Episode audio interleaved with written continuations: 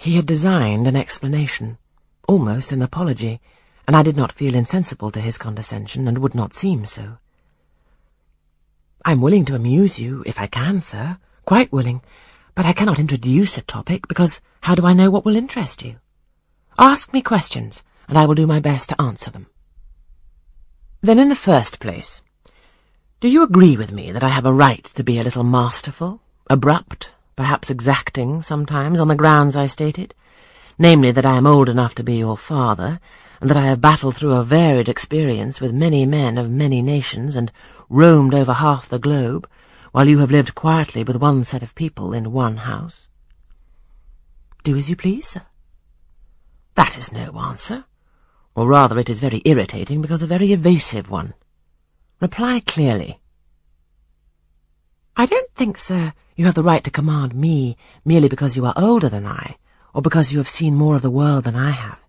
Your claim to superiority depends on the use you have made of your time and experience. Hmm, promptly spoken. But I won't allow that, seeing that it would never suit my case, as I have made an indifferent, not to say bad, use of both advantages.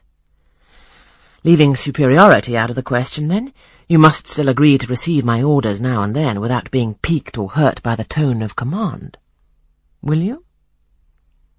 I smiled. I thought to myself, Mr. Rochester is peculiar. He seems to forget that he pays me thirty pounds per annum for receiving his orders. The smile is very well, said he, catching instantly the passing expression. But speak, too. I was thinking, sir, that very few masters would trouble themselves to inquire whether or not their paid subordinates were piqued and hurt by their orders. Paid subordinates? What? You are my paid subordinate, are you? Oh, yes, I'd forgotten the salary.